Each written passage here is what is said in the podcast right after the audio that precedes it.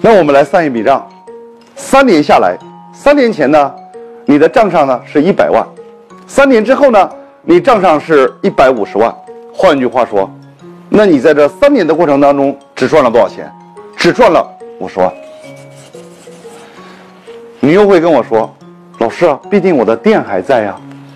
可是你有没有发现，假如说你这家饭店的生意不好，你有可能会投资失败；但是假如说你这家店的生意好，你在当今的社会当中一定会面对各种各样的竞争。这个时候，所有的实体行业，你发现